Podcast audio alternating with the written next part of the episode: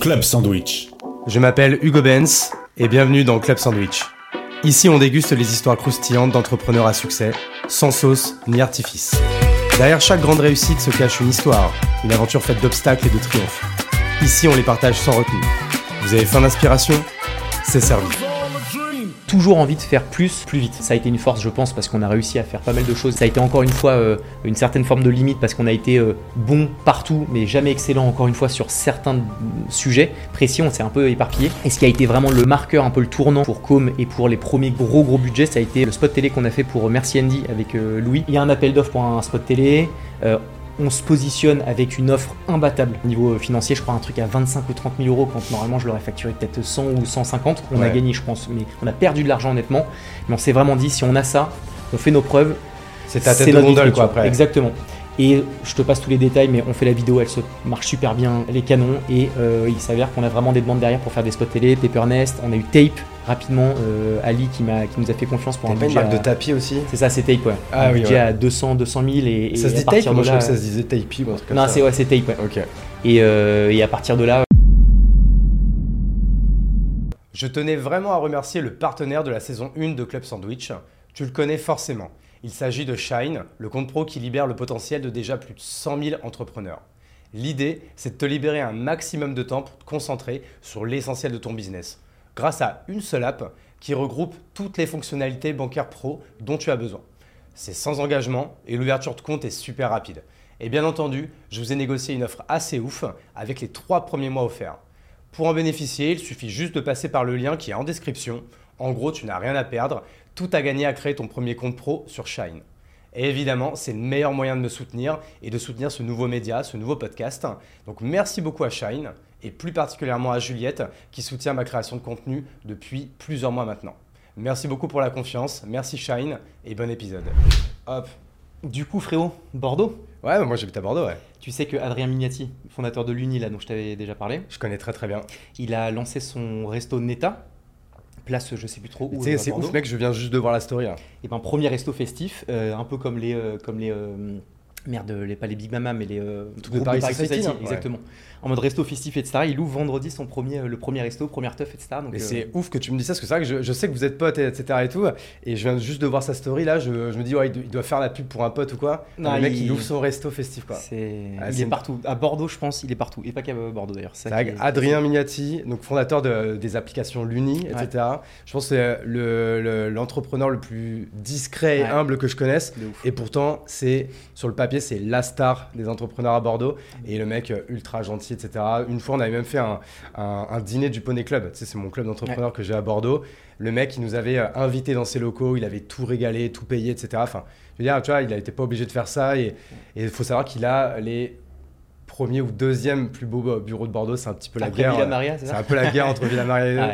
Mais en fait, c'est un hôtel particulier qui fait, je sais pas combien de centaines ou de milliers de mètres carrés. 1200 mètres carrés. Euh, il, a, il, a, il a un terrain de volley paddle, tu vois, dans une salle. Tu, pourrais lui dire, tiens, tu pourrais y mettre des équipes. Il fait, non, c'est mort, là, c'est pour le paddle, enfin, c'est pour, pour le volet, etc. Là, c'est pour la salle de sport. Il a plein d'endroits, c'est juste pour chiller. Il veut absolument pas y mettre des bureaux parce qu'en fait, il veut que ce soit les, les bureaux les plus chill de, bah, Bordeaux pour, pour, pour, ses équipes. il, a, il, a il a lu le livre L'Arrêt Padrec de Netflix. On en a pas mal parlé. Je sais pas si tu l'as lu ou pas. Ah, j'ai adoré. C'est l'un de mes livres références. Bah, de fou. Qui est dur, moi, appliqué. On en parlera, mais, mais, mais chez Co. Mais pour lui, pour le coup, ça colle bien parce que c'est profils plus seniors, des profils un peu plus expérimentés. Et donc le, livre, c'est euh, de responsabiliser ses, équipes et que la performance augmente de fou. Et donc tu vois, il leur, il leur met à, dispo, je crois, des livres à volonté, autant de vacances qu'ils veulent à l'année. Et en fait, ça fonctionne de fou. Donc, euh, donc ouais, non, gros. Ouais, ça, tu vois, le traiteur et le barman qui étaient là euh, pour, pour notre événement du Poney Club, il me disait qu'en fait, il venait là tous les vendredis et il régalait de bouffe toute l'équipe, etc. Mais en fait, c'est ça, parce que lui, en fait, il est, c'est de la haute performance, il a que des rockstars. Je pense qu'ils sont très bien payés, mais qui sont 100% libres et qui ont un qui ont fait une qualité euh, au travail. Enfin, il a tout compris. Bon, en vrai, encore une fois, pour, pour, le faire, il faut déjà quand même avoir, euh, faut déjà quand même avoir une tête bien faite, avoir un bon produit, un bon track record, l'argent pour le faire, etc. Mais dans tous les cas, lui, en tout cas, c'est un vrai cercle vertueux. Et, de je, fou. Je sais pas c'est quoi les derniers chiffres là qui sont euh, annoncés ou quoi, mais je crois qu'il fait plus de 50 millions de chiffres d'affaires. avec un EBITDA assez insolent, je crois. Donc, 40, je crois. ouais, ouais, c'est... Il, est, il est lunaire, c'est un ovni. Mais bon, voilà, Adrien, on t'embrasse. On n'avait pas prévu de, que tu, que tu fasses l'intro de, de, ce podcast, mais en tout cas, c'est une bonne entrée en matière. Bonjour Harold. Bonjour Hugo. Merci d'être là. Ben. Euh, en tout cas, trop cool en tout cas, de faire partie des, des 12 premiers là, qui, euh, qui viennent euh, dans, dans ce nouveau podcast, du coup Club Sandwich. Comme j'étais, je n'étais pas sûr d'être à l'aise dans, cette, dans ce rôle de, de host, etc., j'ai pris du coup 12 mecs que je connais très bien, qui ont tous la même vision, la même ambition, etc., qui ont mené des, euh, des boîtes de 0 à 1, de 1 à 4, qui ont déjà revendu des boîtes, qui ont déjà fait des levées de fonds, qui, enfin, bref, qui sont un peu sur toutes ces problématiques et toutes ces vies d'une boîte. Euh, du coup, là où ça m'intéresse de, de- de revenir avec toi, donc euh, principalement pour parler de, de com, de Mhm. com, euh, com vidéo et de toute cette galaxie que tu es en train de, créer avec ton, avec ton associé autour de ça.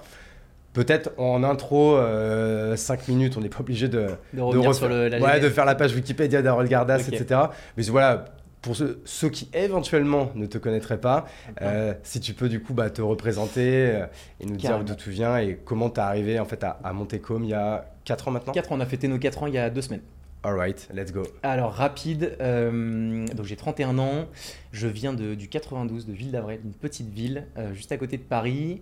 J'ai euh, en vrai un parcours un peu classique, école de commerce en 5 ans, pas forcément ultra studio, vraiment genre plutôt fond de la classe, dernier, dernier de la classe, mais toujours en mode démerde de ouf. Et à ma troisième année, je rencontre un prof entrepreneur qui me donne l'envie de passer un peu à l'étape de l'entrepreneuriat. Donc tu vois, je vais vite dé- déjà sur la partie professionnelle. Mais euh, au bout de la troisième année, je lance ma première structure euh, qui s'appelle ILO, une boisson relaxante que j'ai montée avec euh, Olivier, que tu connais bien, puisque c'est ton associé, pour euh, chez Exactement. Kimono. Et on monte ça pendant deux ans, on revend la boîte, on se fait un peu de cash, trop cool. Euh, on essaie de remonter d'autres boîtes, en tout cas moi de mon côté qui ne fonctionne pas. Je passe par le salariat, je vais en finance, en recrutement. Tu sais, j'ai toujours été un peu en mode, mais depuis tout petit, velléitaire de ouf, je veux tout faire euh, et je fais tout euh, pas trop, pas, pas hyper bien, tu vois, jamais été excellent euh, nulle part. Ouais, un peu Euh, FOMO, opportuniste, etc. De fou, exactement. Moi, c'est mon principal défaut d'entrepreneur, etc. Donc je comprends. ouais. Dès que il y a un nouveau truc, tu dis putain, mais en fait, je lâche ce que je fais, je commence Ouais. à, à faire une nouveauté et ça a du bon, je pense, à un moment de vie. Après, il faut savoir le structurer et, et bien s'en servir. Mais en tout cas, donc voilà, je, je fais ça. Ça m'amène jusqu'à mes 27 ans où j'ai, je suis dans un cabinet de recrutement. Je décide d'en lancer un, de nouveau avec Olivier d'ailleurs, qui s'appelait Tatami. On recrutait des commerciaux pour, pour des boîtes et euh, ça marche bien. C'est un business model qui est très rentable, le recrutement vraiment, mais pas de folie. euh, pas de cette passion. Euh, j'ai toujours kiffé moi l'univers un peu créatif, gros consommateur de YouTube, de films. Enfin, je suis toujours été animé par, par ça. Et je me suis toujours dit que je voulais monter une boîte dans cet écosystème que je connais au final peu techniquement. Et donc, euh, pendant que j'étais Tatami, je décide de lancer une muse, donc euh, une boîte qui s'auto-alimente qui s'appelle Com. Euh, le but initial de Com, c'est de démocratiser l'accès à la vidéo. Donc, c'était de se dire que tu as plein d'entrepreneurs qui lancent des boîtes, mais ça coûte une blinde de passer par des agences pour créer du contenu vidéo et se différencier, donc ils n'en font pas. Et je me suis dit comment est-ce qu'on peut co-construire euh, avec eux euh, la vidéo pour qu'ils aient un accès à ces, contenus très qualitatifs et différenciants dans leur écosystème sans que ça leur coûte trop cher. Et, euh, donc comme se lance il y a 4 ans, je te passe là rapidement le, le 0 to 4, mais en gros on est aujourd'hui donc 40, on fait bientôt 4 millions de chiffre d'affaires et on a vachement diversifié ce sur quoi on était très bon initialement, c'était la boîte de prod technique de la vidéo. Maintenant on a un modèle un peu plus d'agence où on a aussi le volet stratégique qu'on a inclus dans notre...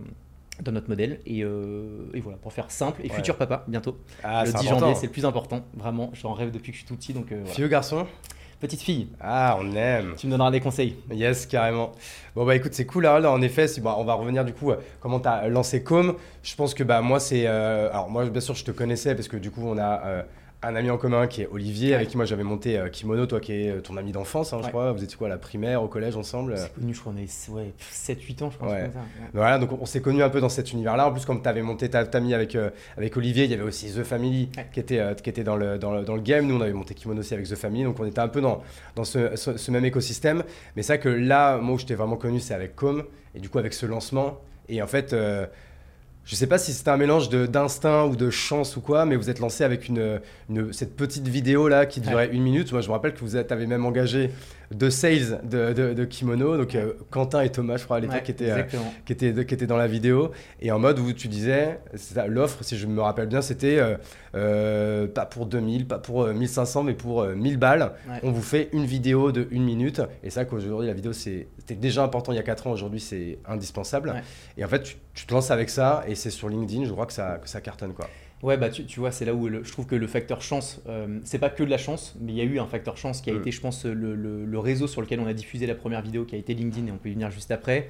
Mais effectivement, donc la genèse de Com, c'est cette vidéo où en gros, euh, plutôt que d'expliquer euh, à travers des mails de commercial, de dire on peut faire une super vidéo pour 1000 euros, on s'est dit avec Flo, avec qui on a cofondé la boîte, que le, le, meilleur moyen en fait de promouvoir ce qu'on proposait à nos futurs clients, c'était de le faire pour nous-mêmes. Donc une vidéo hyper fraîche qu'on fait pour 1000 euros euh, avec tous les codes qui marchent bien, donc euh, vidéo courte, euh, un scroll stopper puissant, donc ça c'est les premières secondes qui font que les gens ont envie de s'arrêter sur la vidéo. Se servir de l'humour comme asset de différenciation pour les porteurs de projets qui voulaient partir avec nous, parce que en vrai, peu importe les industries, peu importe les niveaux de structure, que ce soit start-up ou grand groupe, l'humour ça, ça fonctionne, c'est un truc qui marche et on s'est vraiment dit qu'on voulait jouer, euh, jouer avec, euh, avec ça. Et le dernier volet euh, qui, qui, était assez identitaire à Com, c'est le fait de personnifier la structure. Donc rapidement, et ça, ça a été plutôt, plutôt un bon flair, je trouve, de, de, notre, de notre côté, ou en tout cas une stratégie intéressante, c'était de me d'incarner Com avec ma tronche pour essayer d'associer nos services à une personne ce qui euh, rend beaucoup plus personnel ton offre plus que de le vendre à travers tu vois, une, identité un peu juridique qui est toujours un peu plus froid. Et donc on fait cette fameuse vidéo, on la balance sur les réseaux, euh, ça marche bien partout mais cool, sans que ce soit un truc qui explose, jusqu'au moment où on décide de le mettre sur LinkedIn, où on se dit putain LinkedIn, euh, à l'époque, en plus, il y a 4 ans, c'était en mode vraiment cherche mon stage de, troisième et, c'est tout. Euh, enfin, très très orienté RH euh, recrutement. Et on s'est dit, viens, on la met, on n'a rien à perdre. Au pire, on a des commentaires en mode qu'est-ce que vous foutez là avec une vidéo qui n'a rien à voir, rien à faire sur, sur LinkedIn. Et au mieux, ça prend bien. On la met, puis là, c'est là où ça a explosé vraiment. Et on te rappelle le nombre de vues, nombre de likes, commentaires, etc. on a eu plus de 1000 likes, je me rappelle, donc c'est quand même assez fou. À l'époque, surtout. tu vois, et j'avais zéro abonné, je crois. Et on a fait, euh, je crois, à peu près l'équivalent de 300 ou 400 000 vues. Et euh, j'ai vraiment le sentiment qu'une vue sur LinkedIn, c'est euh, je sais pas, c'est un équivalent de 5 vues sur un YouTube ou autre, tu vois. J'ai l'impression que c'est vraiment un truc qui est, qui est, très puissant. Et, et, donc là, vraiment, on a eu littéralement des, franchement des dizaines et des dizaines de demandes pendant les, les, jours et les semaines qui ont suivi. Et ça a été vraiment ce qui a marqué le lancement de, lancement de Com. C'est ça, mais là, en fait, là où ce qui est intéressant dans ce que tu dis, c'est que les gens, ils minimisent souvent l'importance d'un launch, l'importance d'un lancement. Nous, euh, on l'avait pas fait avec LinkedIn, par exemple, à l'époque euh, pour Kimono, mais euh, tu vois, là, ce qui était, c'était une idée qui était évidemment sortie de la tête d'Olivier. Vous avez un peu ça en commun, comme cette partie. Vous avez, vous adorez les marques, vous adorez la, la, la, créativité, vous adorez les lancements, etc. Et tu vois, on avait fait, alors je vais pas rentrer dans le détail parce que c'est pas moi l'invité euh, du jour, mais, mais en fait, voilà, il avait fait un super lancement, etc. Et en fait, c'est vrai que Day One, mais au bout d'une semaine, il y avait, je sais pas, entre 200 et 300 demandes de devis. Donc là, tu te dis, Ok, tu vois, tu fais ton POC en 24 heures, quoi. Et euh, vous, c'est un peu ce qui vous est arrivé. Et du coup, à ce moment-là, vous étiez lancé directement, quoi. Bah de ouf. Après, ça, c'est l'une des forces, je trouve, du service, c'est que en vrai, t'as pas besoin d'avoir un, produit qui est euh, bossé euh, en mode pendant 24 mois en R&D. T'as vraiment juste un truc qui a de la gueule sur papier. Et le meilleur moyen de savoir si jamais il y a vraiment une, une, traction sur le marché, c'est de le tester, de le lancer.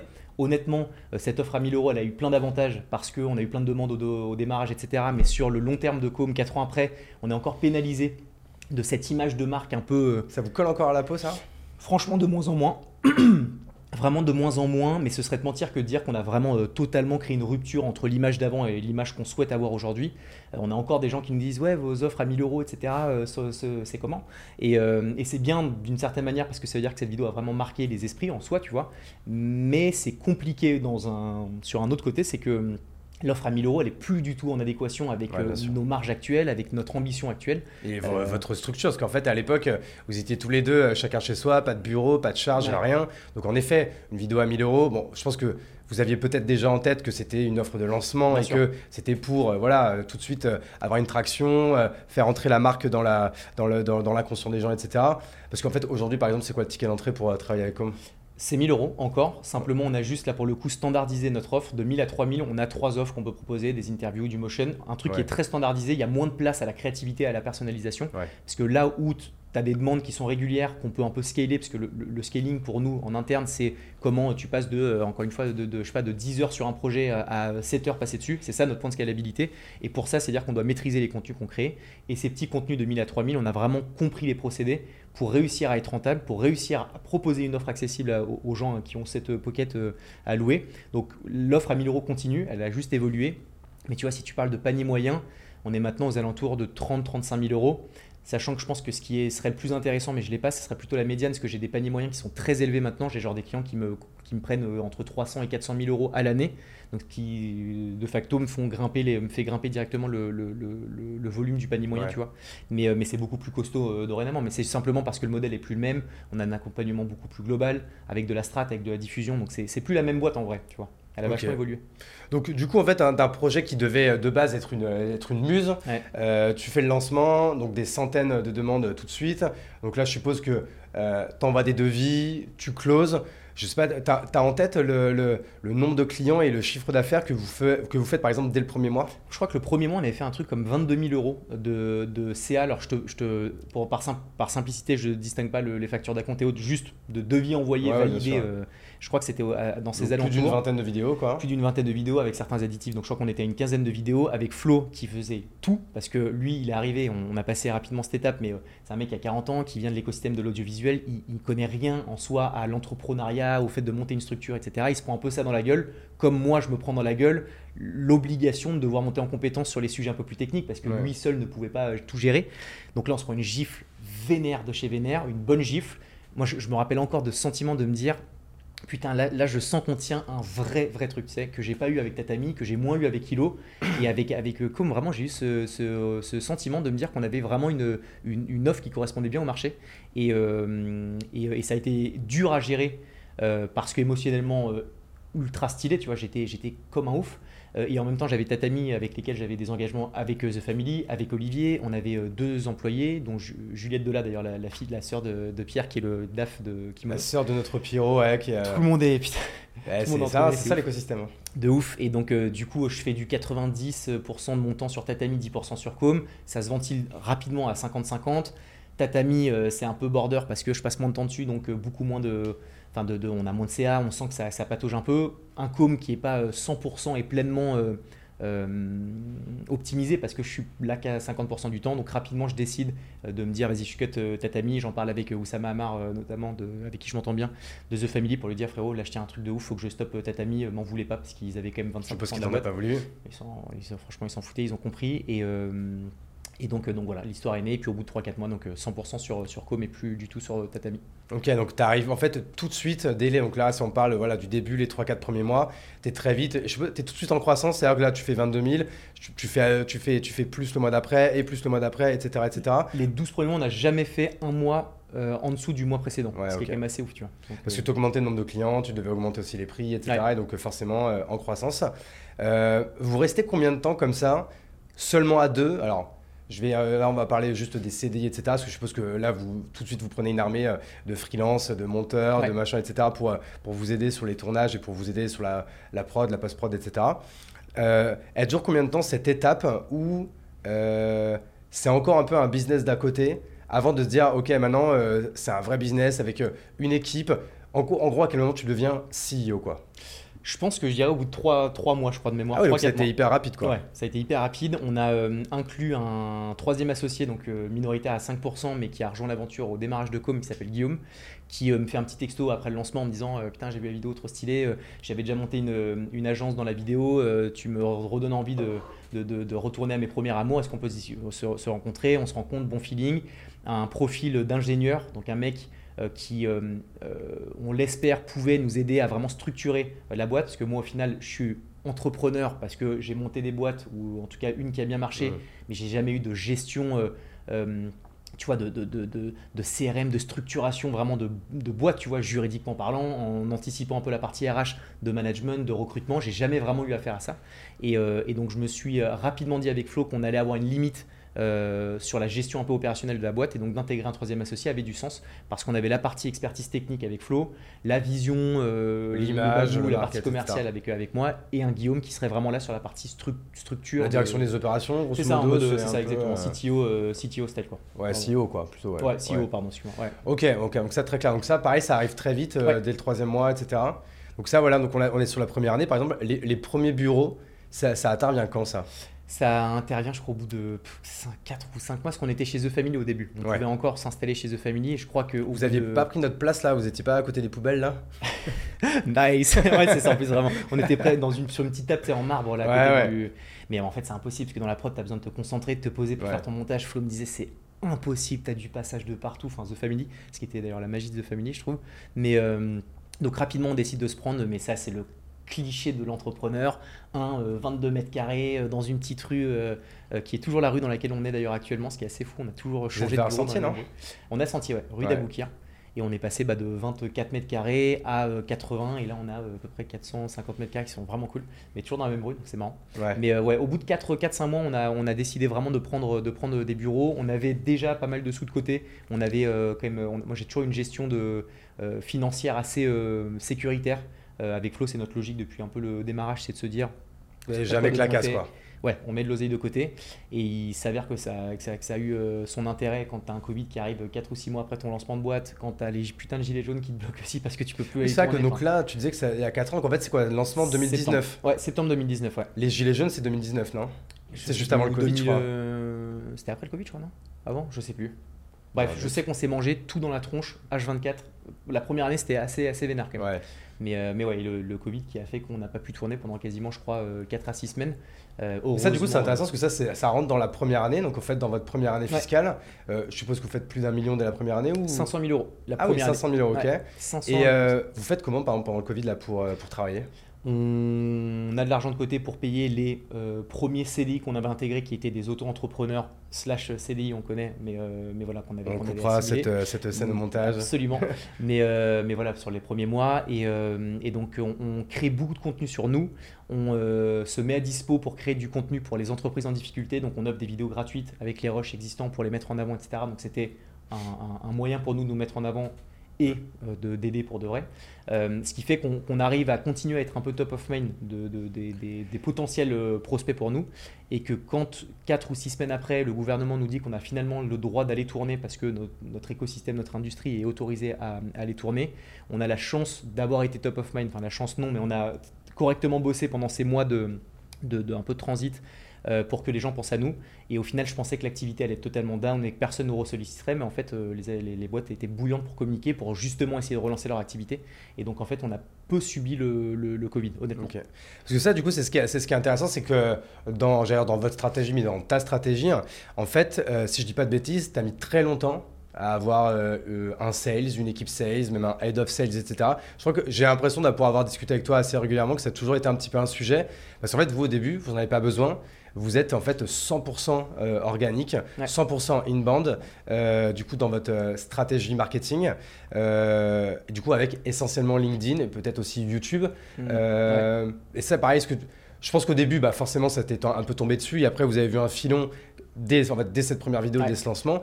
Est-ce que tu peux raconter un peu voilà, quelle a été ta stratégie et comment tu l'as fait évoluer là, tout au long de ces 4 ans-là? Ouais, bah, franchement, on l'a pas fait euh, de la manière la plus optimale possible, mais notre fer de lance a été trois ans exclusivement sur LinkedIn.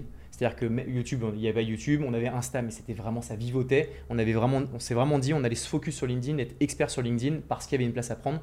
On a vite eu un peu de lumière, donc la possibilité de pouvoir euh, prendre une place sur, une, sur un réseau qui était en train d'évoluer. Euh, des clients qui étaient ravis de leurs vidéos parce que c'est décalé, face cam, etc. Donc les mettaient sur les réseaux. Donc en fait, on avait vraiment de la pub ultra régulière, ultra positif et qui nous permettait de pouvoir générer du business. Et ça, c'est gratuite. Et qui est presque à, gratuit. À part les frais de production, parce que vous avez créé beaucoup de contenu, pas que écrit, énormément euh, vidéo quoi. Absolument, c'était vraiment, vraiment ça. Et, euh, et, pendant trois ans, parce que tu vois, on, même pendant quasiment quatre ans, puisqu'on a intégré notre premier commercial début d'année, il y a deux semaines, PA, euh, on n'a jamais eu de commerciaux sinon d'ici là enfin d'ici ces, 4 ans. Et, euh, là, on a envie maintenant, si j'arrive sur la partie un peu actuelle de la boîte, mais de, passer à une étape un peu supérieure. L'inbound est bon, ça nous permet de faire de la croissance et c'est génial, mais quand tu as envie de passer une étape supérieure qui est vraiment en adéquation avec nos objectifs actuels, tu as besoin d'aller chercher aussi de l'outbound. Et, euh, tu as, l'impression que du coup, là, l'inbound, du coup, tu as un petit peu un plafond là? Le plafond, non. Par contre, j'anticipe le dans deux ou trois ans où LinkedIn aura certainement trop évolué, aura changé un peu de nature et où nos prospects idéaux qui sont les grands comptes seront plus forcément euh, aussi euh, actifs et, euh, et, proactifs sur cette plateforme et ils migreront sur une nouvelle plateforme où que ce soit des nouvelles plateformes ou, des existences, mais qui vont, qui vont pivoter.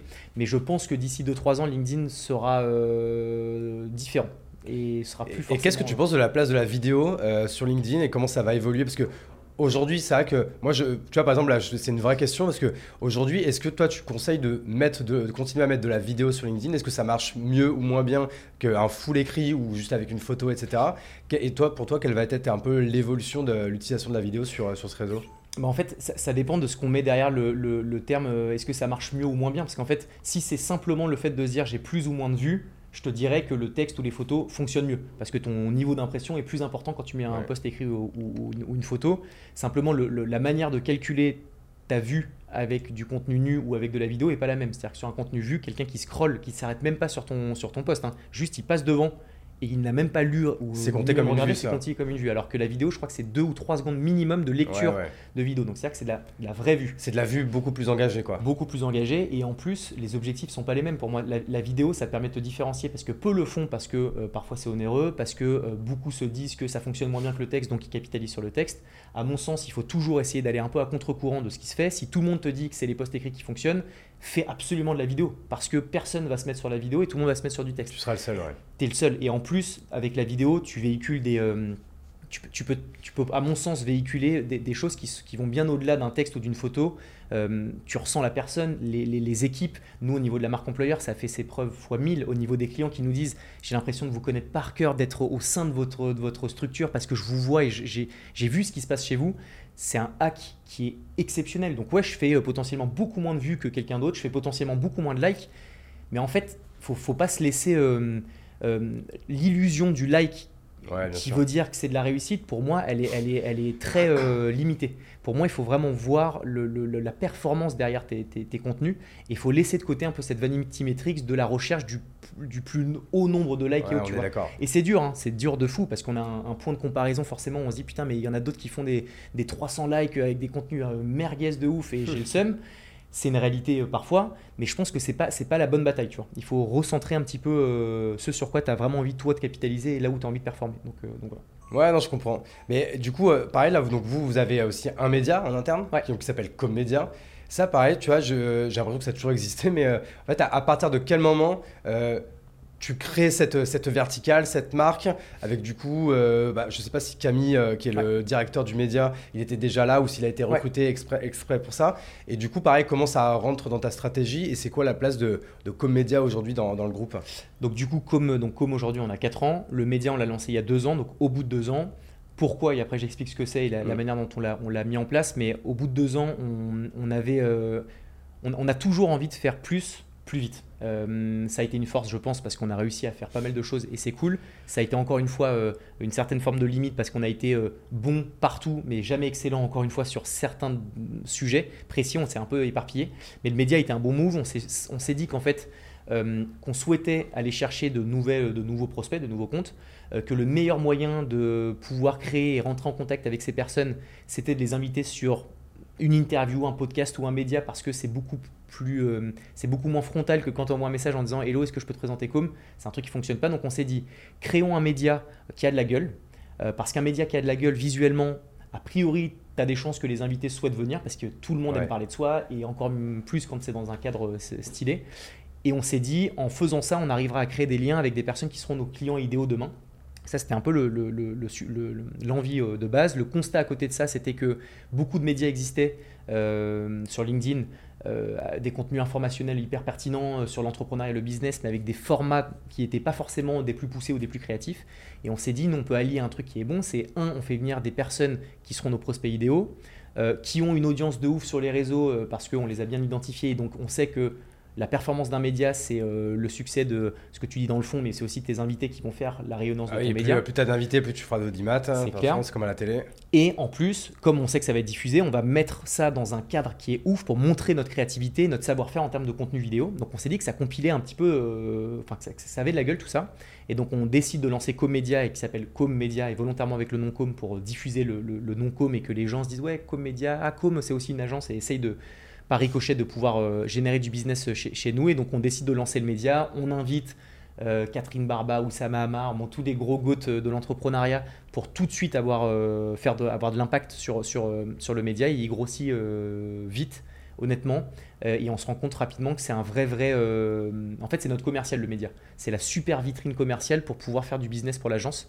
Il s'avère que, et c'est pour ça que depuis 4 mois, on a stoppé pour l'instant la diffusion de contenu sur Comédia. En tout cas, c'est ce qu'on appelle de, des choses dans le fridge, dans le, ce qu'on a déjà créé, parce qu'on est en train de revoir un peu la position, parce que le média a tellement grossi que c'est un peu euh, cannibalisé l'agence. Euh, je pense que 7 personnes sur 10 disent Harold, t'es CEO de Comédia et ne parle même plus de com. En fait, ça même moi, des fois, j'ai ma langue qui fourche et je dis Comédia plutôt que comme vidéo parce que en fait, on l'a tellement vu ouais. comme média, ce logo euh, jaune, quoi, tu vois, que en fait, euh, c'est presque devenu la marque, en fait, quoi. Ouais, tu vois, c'était très bien pendant un moment parce que ça poussait com, mais là, ça a pris tellement de place que c'est ce qu'on appelle une offre cannibale, c'est que ça prend en fait de la place sur l'agence et donc il y a beaucoup de personnes, Anthony Bourbon qui en plus un pote, enfin on se voit quand même euh, de temps en temps, il m'a dit ouais donc Harold comédia machin et je fais attends frérot moi c'est com l'agence il me fait mais attends mais t'es pas un média? Je fais non je suis une agence de base. Si même tu vois Anto que je croise souvent il me dit ça c'est qu'il y, a un sujet. Donc là on est en train de retravailler le positionnement pour avoir un nouveau positionnement pour le média à partir de janvier 2024. Là.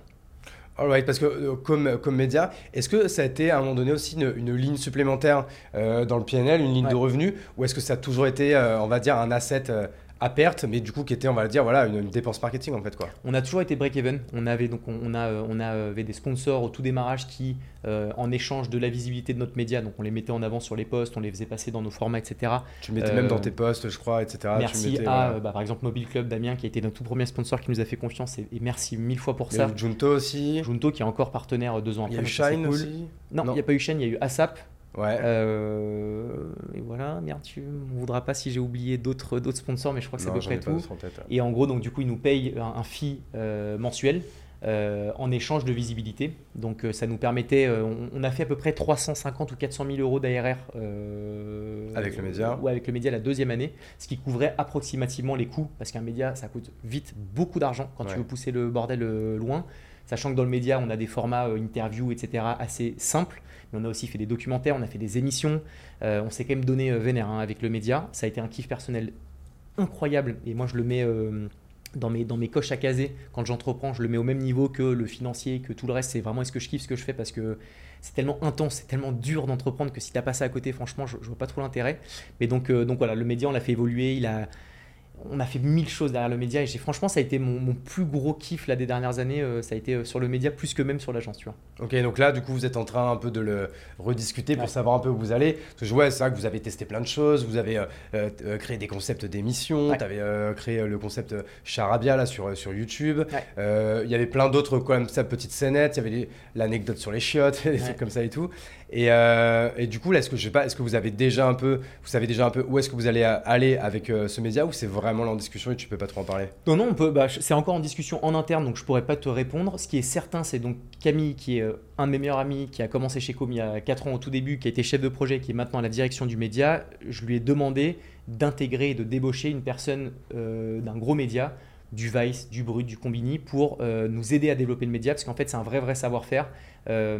Potentiellement avec une autre brand potentiellement avec une autre brand. On, ça, c'est ce que je peux annoncer, c'est qu'on va changer de nom, c'est sûr. On va changer euh, la DA, on va tout changer. Il faut qu'on réarrive euh, avec une vraie, vraie nouveauté, aussi bien dans le fond que dans la forme.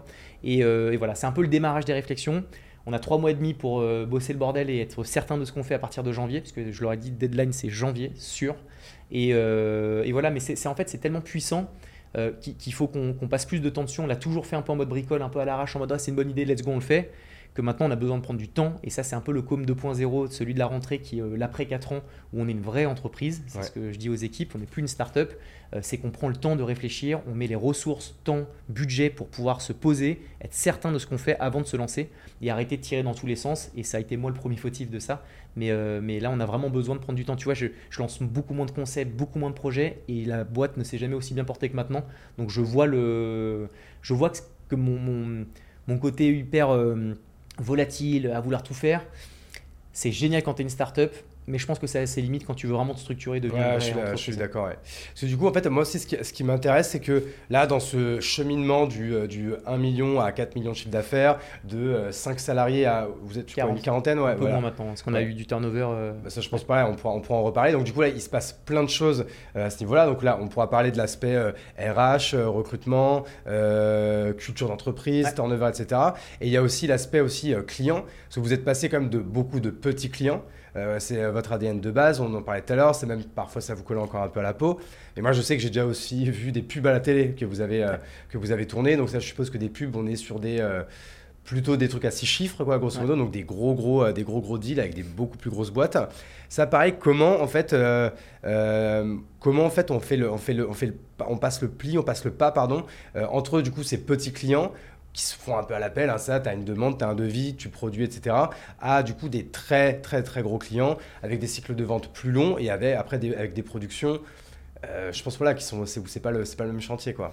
C'est c'est même pas le même, presque pas le même métier en vrai. Ouais. Euh, je pense qu'il y a pas mal d'éléments de, de- de réponse à ça. C'est un, les équipes en interne. C'est que euh, on avait éduqué euh, en interne des contenus très snackable, rapides à faire en mode bootstrap et un peu moins à prendre du temps de correctement construire les images et autres et donc de faire monter en compétence les équipes. On a commencé à avoir des gros, gros spots à partir d'un an et demi, deux ans. Et donc, tu as quand même un an et demi, deux ans de personnes chez Com qui ont monté en compétences euh, avec des projets de 1000 euros, puis 3000, puis 5000, puis 8000, puis 10 000. Et en fait, euh, le budget n'est plus euh, en adéquation avec ton, ta montée en compétences. En fait, ton budget, il évolue comme ça. Quand ta montée en compétences, elle évolue comme ça. Donc, en fait, on avait des équipes qui étaient prêtes à passer ce, ce pas. Euh, on a eu aussi un, effort de communication. On travaillait sur un discours qui, s'apparentait plus à des budgets un peu plus conséquents pour essayer de faire du pied à des personnes qui pourraient nous laisser la- notre première chance. Et ce qui a été vraiment le, marqueur, un peu le tournant pour, euh, pour Com et pour les premiers gros gros budgets, ça a été euh, le spot télé qu'on a fait pour Merci Andy avec euh, Louis. Euh, merci mille fois Louis pour ça, de nous avoir fait confiance vraiment. Euh, on a fait donc son spot télé, Louis Qui était magnifique, ouais. qui était franchement trop cool en plus. tu vois, Pastel, euh, etc. ouais. Franchement, c'était, câlin, je me rappelle très bien. Et pour nous en plus c'était incroyable parce que le produit est sexy de ouf, Louis Ouais. est un amour donc nous laisse vraiment la latitude de La proposer DA quelque est chose. incroyable, vous La avez vous marrer quoi. Et en plus, on est dans le post-Covid, ou en tout cas, il y avait encore le Covid, donc Merci Andy, c'était à son apogée. Donc, il y a un appel d'offres pour un spot télé. euh, on se positionne avec une offre imbattable niveau financier, enfin niveau financier, je crois un truc à 25 ou 30 000 euros quand normalement je l'aurais facturé peut-être 100 ou 150. On a gagné, je pense, mais on a perdu de l'argent honnêtement. Mais on s'est vraiment dit, si on a ça, qu'on fait nos preuves, C'est ta tête de gondole quoi après. Exactement. Et je te passe tous les détails, mais on fait la vidéo, elle se marche super bien, euh, elle est canon. Et euh, il s'avère qu'on a vraiment des demandes derrière pour faire des spots télé, Paper Nest. On a eu Tape rapidement, euh, Ali qui, m'a, qui nous a fait confiance pour un pas une budget. marque à- de tapis aussi? C'est ça, c'est Tape, ouais. Ah un oui, budget ouais. à 200, 200 000. Et, et Ça se dit tape Moi je là, crois que ça se disait tapey ou un truc comme Non, ça. c'est, ouais, c'est Tape, ouais. Ok. Et, euh, et à partir de là, euh, voilà, on a. En fait, tu vois, ça s'est fait un petit peu, euh, un peu naturellement, mais le, le, le poids- la clé de voûte, le démarrage, ça a été le, le spot télé avec, euh, avec Louis. Et puis, euh, et puis Donc ensuite, milestone euh, à ce moment-là. Et en fait, aujourd'hui, toi, est-ce que tu as une verticale dédiée euh, chez Com qui gère ce type de plus gros projets, etc. Ouais. Ou est-ce que, en fait, euh, non, c'est un projet parmi d'autres et en fait, tu as plutôt une organisation plutôt horizontale là-dessus? Alors, on a une organisation horizontale, on a simplement, pour ces gros sujets, on communique peu dessus parce que euh, les gens s'y perdent entre com média, com, machin, etc. Mais on a une, une- une boîte, notre boîte de production en interne qui s'appelle Moon. Moon C'est quoi. C'est une marque ou c'est une société à part Non, c'est euh, c'est une, juste une brand différente, un nom différent, mais c'est à com. Euh, donc c'est notre boîte de prod. Et le modèle d'une boîte de prod, c'est euh, d'avoir de l'expertise technique de production et d'aller trouver les bons freelances, les bons réalisateurs pour des gros spots euh, télé. Parce que quand tu as plein de petits contenus où tes réels en interne peuvent bricoler, peuvent s'adapter en fonction du brief, quand tu passes sur des spots télé, c'est vraiment une patte que tu vas rechercher. Donc d'internaliser une patte, ça n'a aucun sens puisque d'un projet à un autre, tu as besoin d'une patte, d'une patte euh, bien particulière.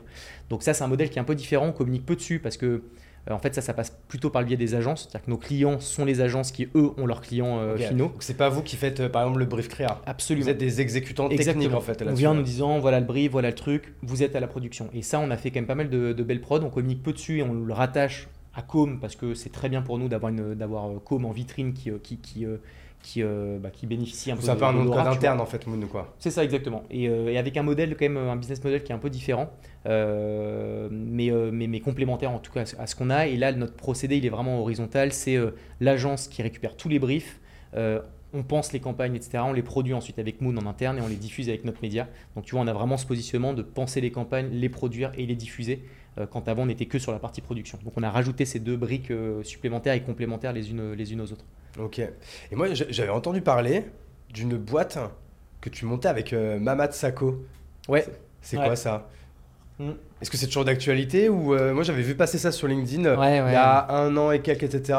C'est quelque chose qui est toujours d'actualité ça ou euh? Alors non. en fait c'était pour le média. On voulait créer un spin-off pour le média. Donc Mamadou Sakho, que Flo, mon associé, connaît très bien Mamadou Sakho. ils sont amis de longue date. Mamadou croyait beaucoup, enfin croit beaucoup en com et aux médias. Il a un réseau hallucinant. On va peut-être le dire pour les gens qui connaissent pas, hein, Mamadou Sakho, c'est un, ancien joueur professionnel qui a été euh, joué au PSG, qui a été même capitaine du PSG à 17 ans, qui après a joué à Liverpool, il a, dû, il a joué également en équipe de France, etc. Et aujourd'hui, il est euh, bah, il est business et tout parce qu'il a même monté une start-up, je crois. Qui, ouais, il a investi euh, chez Blox. Ah, c'est ça. J'allais dire Brix, mais en fait, non, c'est Blox. et à chaque fois, les gens se trompent alors qu'ils sont un peu concurrents même. C'est totalement concurrent, je crois. C'est très proche d'ailleurs en termes de, de j'avoue. Mais donc, du coup, on a échangé. Il nous a dit, les gars, moi, je suis bouillant, je vous apporte de, de l'eau harness, euh, des contacts et autres, et, euh, et nous, le savoir-faire de prod. On échange, on discute, on crée la structure juridique. Il s'avère juste que, aussi bien de notre côté avec le média, aussi bien Mamadou avec ses enjeux ça prend pas aussi bien qu'on le souhaite d'un point de vue opérationnel. Le feed passe très bien, la complémentarité se tient, mais juste en fait, on ne peut pas euh, solliciter toute la partie de com parce que c'est une nouvelle structure juridique, donc c'est pas vraiment. Ouais, euh, c'était du coup, c'est ça n'a pas pu le faire quoi. Ça n'a pas pu le faire, donc on a stoppé euh, en très bon terme et on a continué à rattacher Comédia sous la même entité de com, donc dans la même structure juridique, et, et c'est très bien comme ça. Là, on a d'autres idées de spin-off qui devraient arriver là, début d'année prochaine, dont une assez costaud avec un gros gros goat de l'entrepreneuriat qui est très visible en ce moment. Et voilà, mais ça on en reparlera. Mais, mais la, logique de spin-off, on commence à, à, la réfléchir pour les prochaines prochaines années là. Ok, trop bien. Donc ça, du coup, euh, on a, parlé du coup de cette partie, euh, vraiment de cette partie de médias, de cette partie, euh, bah, du coup, de l'utilisation de LinkedIn, de, en fait, de tous ces enjeux que vous avez eu du coup pendant que vous avez grossi. Et du coup, pareil, ce que, moi, ce qui m'intéresse, parce que par exemple, moi, je sais que c'est ce qui a été fait par exemple chez Kimono, mais moi, j'ai aucun mérite parce que c'est vraiment Olivier qui a, qui a, géré ça d'une main de maître, parce que moi, c'est quelque chose qui m'angoisse. C'est comment, en fait, on passe de, bah, déjà de 1 à 10 salariés, ça, je sais très bien le faire, mais après, comment on passe de 10 à 40, 50, etc. Est-ce que ça, tu peux nous, nous parler, peut-être nous donner un peu toutes les étapes que tu as pu euh, connaître là-dessus, les, peut-être les, les, bonnes pratiques que tu as eues, les erreurs que tu as commises, etc. Et euh, que, en fait, ça, je pense que c'est quelque chose que les gens, qu'on minimise quand, quand on est entrepreneur. Moi, je trouve que c'est l'exercice le plus compliqué. Quoi. Je suis absolument d'accord avec toi. Je suis, euh, je pense, euh, tu le dis que tu n'étais pas forcément le meilleur là-dessus. Moi, je, moi non plus, je me suis fait vraiment mal à comprendre ce que c'était que du management que de la RH. Il y a peut-être deux, deux, étapes et je vais plutôt me focus sur ce qu'on a mal fait parce que je trouve que c'est plus intéressant que toujours dire ce qu'on fait très bien. Première partie jusqu'à 20-25, le monde des bisounours. Com fait x2 tout le temps, il y a un problème, on s'en parle. C'était franchement incroyable. C'est la meilleure période. Parce qu'en plus, c'est la période en plus où tu t'es full cash, t'as pas de problème de BFR, t'as encore ce, vraiment ce sentiment de, de petite famille, etc. Moi, tu vois, je me rappelle très bien, par exemple, quand on est parti au ski avec Kimono, quand on était justement une vingtaine, etc. Et c'est le moment, bah, tu vois, en plus, c'est même l'histoire de, de, de, ce tatouage, j'étais né à ce moment-là complètement bourré. Je leur dis, vous êtes incapable de faire ça. Quentin, que tu connais très bien, notre head of sales, je le pique, je lui dis, tu es incapable de faire tant euh, euh, dans trois mois, etc. Et en fait, euh, c'est même pas qu'il l'a réussi trois mois après, c'est qu'il l'a réussi le mois d'après, etc. Et je leur ai dit, si vous le faites, je me tatoue le logo de kimono sur la peau. Et tu vois, du coup, je, je dû arriver deux semaines après en le faisant, etc. Mais bref, je vois, je vois très bien le jusqu'à 25, c'est le rêve. Et par contre, le 25 à 50, je trouve que c'est vraiment une période euh, compliquée. quoi. C'est une autre étape. Et après, tu vois, c'est euh, la meilleure période pour, euh, pour, pour nous, avec notre trait de caractère, et c'est peut-être la pire pour, pour d'autres qui, eux, préfèrent quand tu es 40 ou 50. C'est vraiment en fonction de la personnalité des entrepreneurs, je trouve. En tout cas, pour moi et Flo, parce qu'on on est, on est les mêmes, c'est assez, assez fou.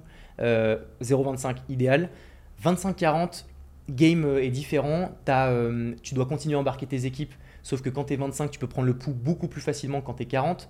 Quand tu es 40, bah, tu des problèmes euh, supplémentaires parce que tu plus de monde, donc plus sujet à ce qu'il y ait des soucis. Sauf que tu arrives de moins en moins à passer du temps one-to-one avec les personnes. Es, ton middle management, il a ses enjeux opérationnels aussi, donc certaines, choses, certaines fois où tu as des problèmes qui passent un peu à la trappe. Et il peut être jeune en fait, ce middle management, c'est qu'en fait, du jour au lendemain, il, est, passe de salarié à manager. Ouais. Parce que je suppose que tu as fait ça en fait, c'est que ton middle management, c'est des gens qui ont été d'abord salariés. Tu pas recruté des gens pour être manager. Maintenant, si. mais le début, pas à ce moment-là. Exactement, le début, et on peut pas leur en vouloir, c'est. Euh, tu es là depuis deux ans, tu performes de ouf, la logique est que tu deviens manager, alors qu'en fait, c'est la pire logique ever. Et en fait, c'est le. C'est un autre métier, tu vois. C'est comme en fait nommer son meilleur sales euh, head of sales.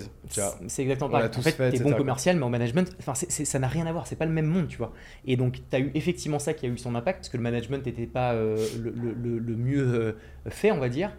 De mon côté aussi. moi, je suis le pire manager ever, je pense vraiment. Hein. C'est-à-dire que j'ai trop peu de process. Euh, j'ai, euh, je suis pas assez ferme, honnêtement, et je dis pas ça pour faire genre le, faux gentil, mais euh, je suis pas, enfin, je suis ferme, et je suis, mais les équipes, je pense que je, suis, je dis un truc, on le fait à la seconde parce que je suis hyper juste, je suis hyper gentil de manière globale, donc on n'a pas envie de me décevoir. Et c'est d'ailleurs, je pense, une certaine bonne forme de management, mais derrière ça, tu dois quand même avoir une structure, être un peu plus ferme. Avec des KPI à suivre, des objectifs à suivre, de ouf. des routines hebdomadaires, etc. Est-ce que c'est des choses que peut-être tu ne faisais pas avant? Est-ce qu'aujourd'hui c'est des choses que tu euh, vraiment tu mets en place? Ouais, parce que donc tu as eu le début jusqu'à 25 très bien, tu as eu le maintenant depuis 2-3 mois parce qu'on a débauché des personnes qui ont beaucoup plus d'expérience, qui ont déjà managé et on s'en rend compte et je, vois à quel point c'est un impact positif. Donc la com depuis 3 mois, c'est vraiment. Euh, ça n'a jamais été aussi bien structuré que, que maintenant, mais tu as eu cette phase d'entre-deux qui a duré 12 mois, qui a été la quatrième année, où là c'était un, un bordel du turnover. On a eu un rapprochement par une boîte qui voulait intégrer Com euh, chez eux, euh, qui a fait qu'on était en phase de due deal, donc de, vraiment où on discutait de rapprochement. Ça nous a des focus de ouf, donc on était encore plus loin des équipes. Quand les équipes grossissaient, avec un management qui n'était pas le plus, le, plus bénéfique et le. Je suppose qu'en plus c'est quelque chose qui était un peu, euh, du coup, un peu secret, etc. Donc pas ouais, ouais, et, donc ouais, donc on, pouvait en parler, mais, mais sans trop en parler. On a fait des erreurs de recrutement où quand tu grossis, le... en fait c'est ouf parce que on, répète les, les, les, mêmes erreurs que tous les entrepreneurs. Tu as, beau être persuadé de toi pas le faire ou d'être différent, mais en fait, tu es comme tous les autres. Et ça, c'est un truc qui faut se faire mal et se dire qu'on n'est pas si, pas, pas, si unique en soi. On, est, on va répéter les mêmes erreurs que les autres. Donc, il faut vraiment lire, comprendre, écouter pour se dire je vais essayer de me faire mal pour pas les, pour pas les, pour pas les, pour pas faire ces erreurs. Mais tu vois, le, le on grossit trop vite parce qu'on a de l'argent, parce que ça rentre vite, donc euh, on balaye un peu le management, enfin le, recrutement un peu à l'arrache. Alors que le recrutement à l'arrache, euh, c'est veut dire quand il y a un doute, il n'y a pas de doute. Et, euh, et en fait, le, le pire, c'est qu'en pensant, en fait, en voulant aller vite, en recrutant, on va perdre un maximum de temps après parce que du coup, un, mauvais recrutement, c'est plus qu'une perte d'argent, c'est une telle perte de temps, de charge mentale, c'est, c'est, euh, tu mets à mal la culture de ta boîte, tu, tu, presque en fait tu manques aussi de respect en fait à, tes autres équipes parce que toi ça va te défocus, tu recrutes une, une personne qui est tout de suite qui peut un peu devenir pomme pourrie, etc., bah, ça peut un peu contaminer le panier, etc. Et donc là, du coup, tu te dis, oh là là, c'est Tu viens de résumer quoi, mon année. Hein. C'était tout ça mis au même moment, ça a fait que c'était Et en plus, nous, avec un sentiment un peu d'injustice, où les équipes, du coup, nous disaient, mais attends, les gars, c'est quoi ce bordel? Avant, on était petite famille, là, il y, a un bordel de ouf. Nous, on se dit, mais attends, mais on est comme avant, c'est comme la culture, on a toujours été là, légitime, transparent, nature, ce qui est vrai, tu vois. Mais simplement, les attentes évoluent. En fait, le, le fond ne change pas, mais la forme doit évoluer. Et on l'a pas saisi. Et donc, pendant un an, ça a été dur des mauvais recrutements. Et comme tu l'as dit, un recrutement qui n'est pas le bon peut gangréner tout le reste. Ça a été un peu pourri. Les ruptures conventionnelles qui, euh, ont un coût quand même pour, la boîte en termes de temps, euh, de à passer, financier, etc. Et en plus, je te rajoute cherry the pie, repositionnement de com, euh, où on passe de boîte de prod à agence. Donc un modèle qui est totalement différent. J'ai embarqué les équipes pour un truc de production, donc très lié à la créativité, à un truc, euh, enfin c'est que des créas, tu vois, les gens chez Com. Technique quoi en fait. Technique de ouf, à un modèle où en fait on va parler de KPI, de ROI, de performance, de marketing, et t'en as plein qui m'ont dit, mais, mais Harold, mais enfin, moi je suis pas venu pour ça, tu vois. Et en plus, je suis venu pour une petite boîte sympa familiale. Là, on me parle de vraie structure. Donc, en fait, tu as, as, un désalignement entre ce qui était comme avant et ce qui est comme aujourd'hui, qui est naturel à 3 ans, 3-4 ans mais qui a été compliqué à vivre parce qu'on n'a jamais eu de départ et là t'en as, donc tu te remets en question, tu dis maintenant est-ce qu'au niveau de la culture en fait on n'est pas si ouf que ça? Et donc un espèce d'effet boule de neige qui fait qu'on a pris des devants, on a fait partir pas mal de personnes chez Com, il n'y a jamais eu autant de départs, on a fait partir 8 personnes sur tu vois 35 avant d'être 40 sur 35 c'est énorme. Donc tu reconstruis ta culture mais on se rend compte qu'en vrai ça a été la meilleure décision ever parce que même les plus anciens de Com, et tu vois, je pense à Nana qui était, euh, qui est euh, donc Anaël, qui est notre DA, qui arrive au début de Com, qui est mon ami vraiment, avec qui on a stoppé. Ça s'est extrêmement bien passé, mais c'est juste qu'en fait, c'est plus les mêmes Com, plus les mêmes attentes, et il y a un moment où il faut avoir aussi un peu le recul de dire, ok, on serre la main et c'est plus la même boîte, donc c'est ok, tu vois. Mais c'est dur. Intégrer, c'est dur à vivre et, voilà quoi. Non, mais carrément, mais je vois, je vois, je vois, je vois très bien ça que nous, euh, chez Kimono, on avait euh, connu cette période-là, c'était plutôt euh, vers le Covid, etc. Et ça que c'est marrant, tu vois, des fois, nous, bah, de toute façon, tu connais, tu connais Olivier, tu connais le bureau de, Kimono, tu sais, Olivier, il a érigé une sorte de musée, The Hall of Fame de, Kimono, etc. Et donc, tu vois, il y a toutes les photos à tel anniversaire, à tel truc ou quoi. C'est ça que maintenant, Kimono, ça, quand même, ça va avoir 6 ans, quoi. Ça, en 2017, ouais, donc ça a même plus de 6 ans. Ça va faire 7 ans, du coup. Mais je, je crois que c'est ça, hein. je crois que Attends, moi 2019, euh, 4 ans. Donc euh, vous, 2017, 2 euh, ans de plus. Ouais, non, c'est ça, il me semble. Hein. Et tu vois, il y a notamment une, une, une photo où on est tous à Disney, etc. Et tu vois, c'est encore une époque où on est, je sais pas, peut-être une trentaine, etc. Et en fait, c'est marrant de voir, c'était, je sais pas, c'était il y a 4 ans. Et en fait, c'est marrant de voir que sur les 30, euh, il y en reste peut-être que 5 aujourd'hui. Et c'est là, en fait, c'est. Et il y a des gens bah, qui, que, qu'on a fait partir, il y a des gens qui sont partis, etc. Et puis il y en a plein après, c'est aussi parce que bah, le, maintenant, les gens, euh, ils restent 2-3 ans dans une boîte, ils vivent une aventure hein. et après, ils vont vivre une autre aventure. C'était une période en plus où, où tu prends aussi beaucoup de gens qui sont juniors, donc en fait, c'est normal. Ils viennent prendre une première expérience euh, en start-up, puis après, ils vont peut-être aller dans une scale-up ou dans un grand groupe ou quoi. Exactement. En fait, tout ça, c'est la vie normale d'une boîte, mais c'est clair qu'on n'est jamais préparé à ça. Et, euh, et, je sais que maintenant, tu vois, euh, bah, Olivier, encore une fois, principalement, maintenant, depuis franchement deux ans, niveau RH, niveau recrutement, etc., bah, je pense qu'il marche sur l'eau. Je pense qu'il n'y a pas eu un seul mauvais recrutement chez Kimono, etc. L'équipe est ouf, etc. Et tout. Mais tu vois, ce que tu décris, euh, on l'a connu, bah, en fait, je pense à, à peu près à la même période, c'est ça, euh, au milieu, quand euh, tu commences à dépasser les 2 millions d'euros, que tu veux grossir trop vite, que tu fais des erreurs de recrutement, etc. Quand des fois tu recrutes des gens, il y a aussi de l'affect, tu recrutes quelqu'un parce que tu le connais ou c'est l'ami d'un ami, etc.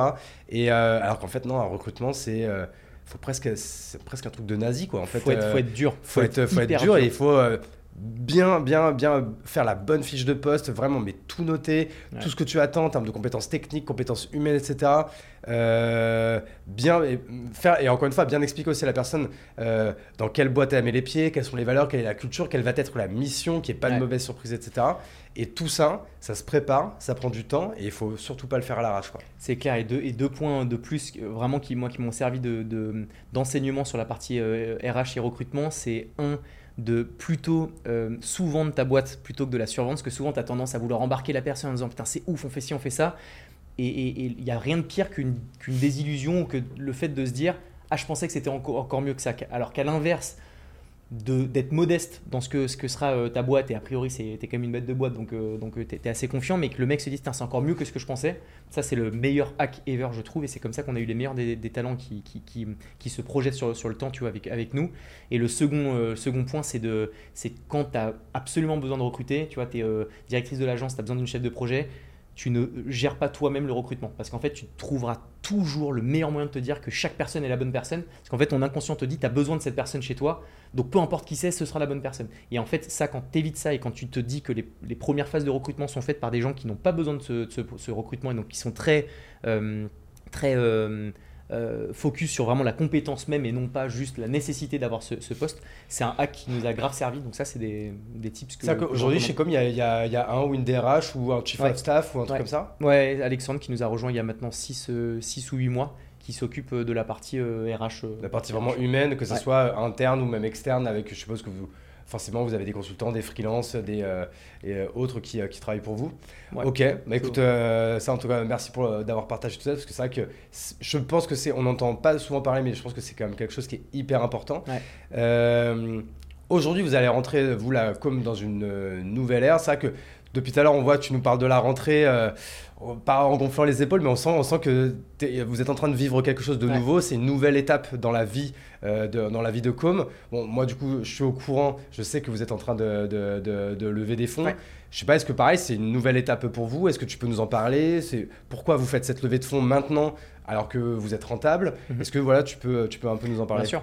Bah, avant même de parler de la, de, la, levée de fonds qui est moins en adéquation avec cette rentrée où on, a les, les, les, pecs gonflés, ce qui est une réalité, euh, c'est moins. Il n'y a, pas forcément de corrélation entre les deux. Le, fait qu'on arrive vraiment euh, bien déter sur cette année, c'est qu'on a trois mois où on a fait tout ce clinage de boîte qui a été dur et qui a été finalisé. Et, ça, j'ai piqué ça à, Théo Lyon, que j'aime beaucoup, qui, parlait de saison. Tu fermes vraiment la saison 1 de Com, qui a été les 4 premières années, pour ouvrir la seconde saison. Et cette seconde saison, elle a, plein d'ambitions. Et la levée de fonds participe et contribue à cette nouvelles ambitions. Mais donc le Com un peu 2.0, qui est le nouveau Com, c'est de continuer à croître, de se structurer comme une vraie entreprise. Donc on ne perd pas nos valeurs, on ne perd pas notre culture, notre savoir-faire, c'est sûr. Simplement, on la, on la, on, la rend plus, euh, euh, plus carrée, vraiment. C'est un petit peu moins en mode, en mode euh, à l'arrache. Et la levée de fonds va nous servir aussi à racheter des entreprises. Donc on a une logique de d'M&A, d'intégrer des structures chez Com. donc là on essaie de racheter, enfin c'est même pas on essaie, on doit racheter entre une et deux boîtes d'ici 12 à 24 mois. Euh, c'est notre ambition. Donc le fait de lever des fonds permet d'alimenter ça, cette partie M&A, puisque la boîte est rentable, on fait entre 20 et 25% d'EBITDA, donc euh, on peut très bien euh, continuer à croître comme, on le souhaite. Il y a ça, il y a aussi une partie de structuration de la partie commerciale. Comme je t'ai dit, jusqu'à aujourd'hui, que de l'inbound grâce à notre, communication, mais là on a envie de, passer à l'échelle supérieure et donc de créer vraiment un pôle commercial avec un head-off qui coûte cher, avec des commerciaux qui peuvent coûter cher, et donc vraiment d'avoir cette logique de, d'outbound à mettre en place là dans notre stratégie et euh, on a une ambition forte, on a envie de réaliser là d'ici 5 ans, ce qu'on a fait un peu notre BP, 15 euh, millions d'euros de chiffre d'affaires, euh, répartis entre la croissance organique et la croissance externe. Mais donc c'est des ambitions qui sont élevées. Euh, qui sont largement atteignables au vu de, notre historique et de ce qu'on projette. Mais, euh, mais, voilà, donc la levée de fonds va permettre de pouvoir chercher encore plus de dettes auprès des banques et autres pour faire du M&A, donc de la croissance externe. Ok, donc bah, du coup, il y a deux, sujets intéressants, la levée de fonds et le M&A euh, derrière. Donc le M&A, on, le répète, c'est le fait de, du coup, de faire de la croissance externe en rachetant d'autres structures. pour la levée de fonds, tu peux, tu peux donner un peu des montants, combien vous cherchez, où est-ce que vous en êtes, est-ce que vous vous faites accompagner et comment tu t'y es pris en fait, grosso modo? Alors, Pas mal de, de questions qui sont en lien avec, avec cette levée. Pour le début, donc on lève 1 million d'euros. Euh, qu'on a closé quand même en 6 semaines. Et ça, je suis assez fier de le dire parce que j'ai lancé le bordel début août en mode vas-y, c'est août, personne va voir ça. On m'en reparlera en septembre. En fait, j'ai été submergé de demandes en, août et ça, je pense que c'est un, vrai marqueur. C'est pas du pour gonfler les pecs, c'est juste un vrai marqueur de Sexynex de Bren. C'est que les gens sont embarqués, ont envie d'être avec nous dans l'aventure.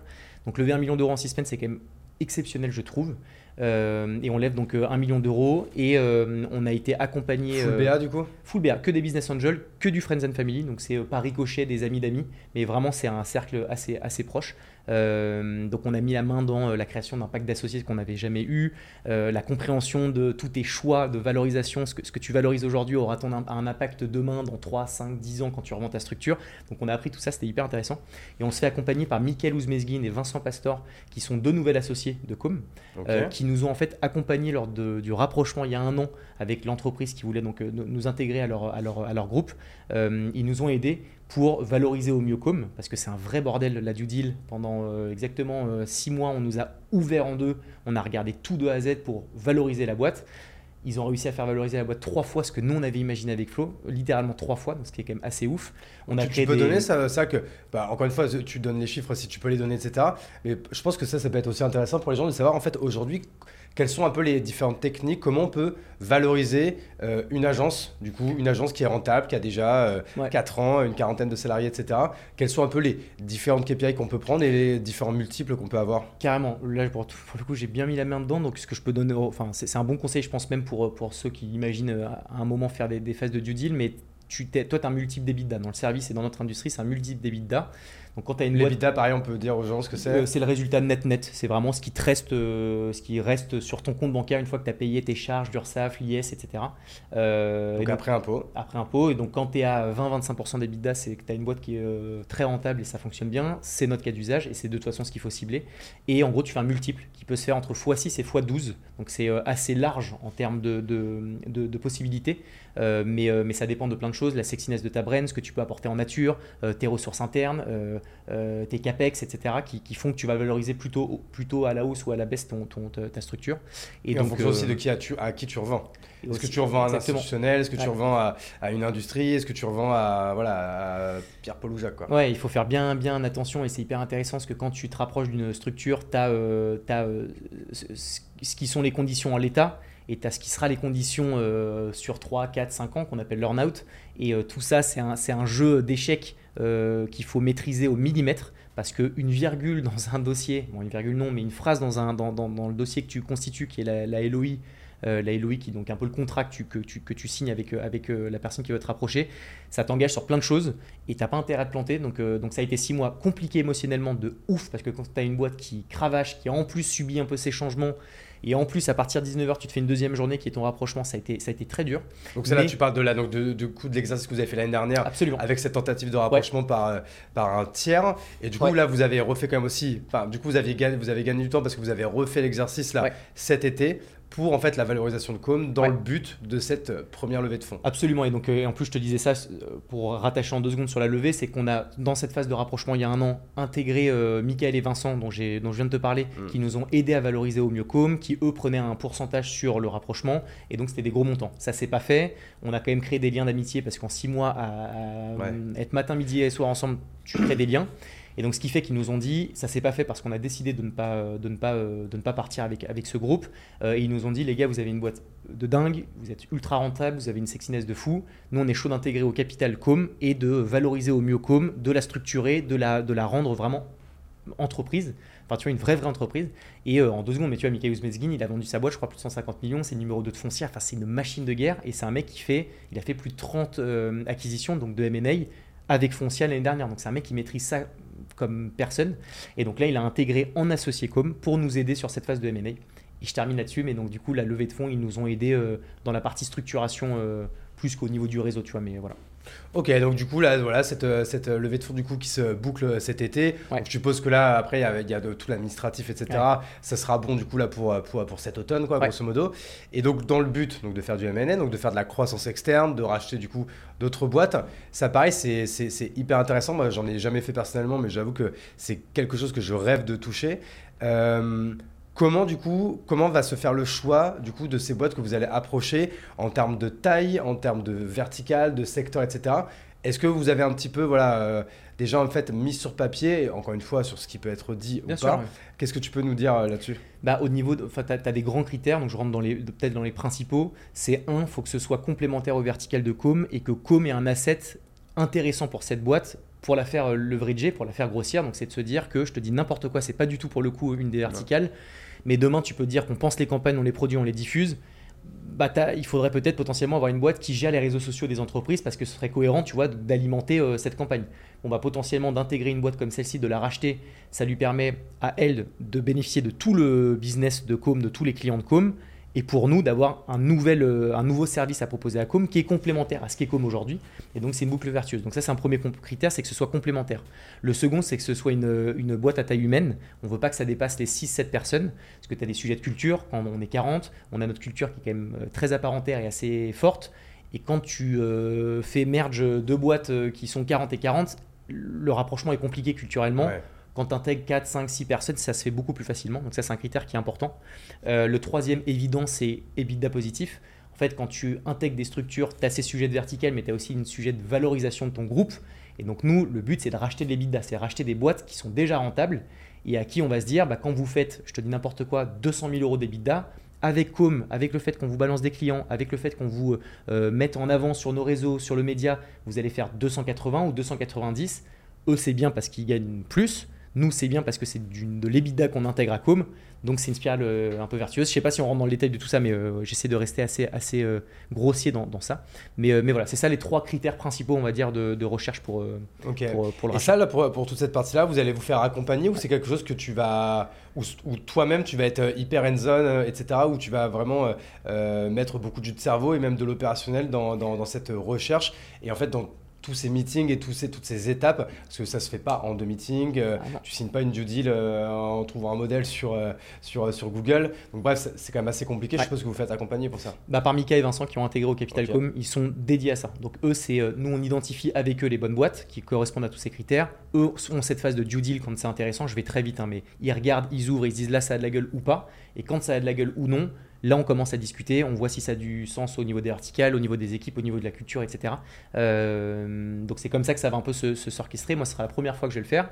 Euh, je suis un mec qui, euh, qui, pour le coup, sait me remettre en question de fou et qui suis déter pour monter en compétence sur plein de sujets, mais je suis totalement persuadé de ne pas avoir la science infuse. Et ces sujets comme le M&A, tu as besoin d'avoir des experts. Et c'est pour ça qu'on a intégré Mika et Vincent qui, eux, maîtrisent ces sujets. Tu vois, c'est, le M&A, c'est un, métier de, d'enfoiré. tu vois, c'est un vrai, vrai business. Donc il fallait qu'on réintègre ces personnes au, capital. Ok, trop cool. Euh, est-ce que du coup, il y a, peut-être des questions, des choses euh, dont tu aurais aimé parler et que je ne t'ai pas posé comme question? Écoute, euh, non, euh, nouvelle boîte, euh, nouveaux enjeux, plein d'ambitions. Comme 2.0, du coup, saison 2. Ouais, let's go. Donc il y, a le casting, il y a des acteurs qui n'ont pas passé du coup la saison 1. Il y a du coup, il y a des nouvelles guests qui arrivent dans la saison 2.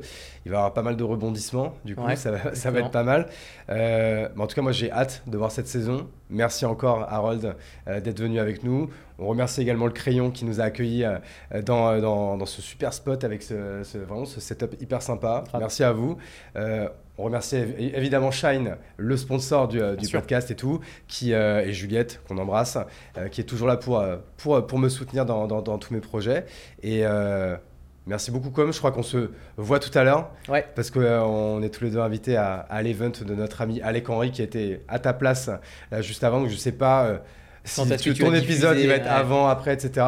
Euh, je pense que je vais les passer en fonction de votre fame à chacun. Je vais aller du. Dès que ça bien qu'il y a un bon truc. Donc en fait, voilà, j'espère que tu seras pas l'épisode 10, etc. J'espère si, je le prendrai très mal.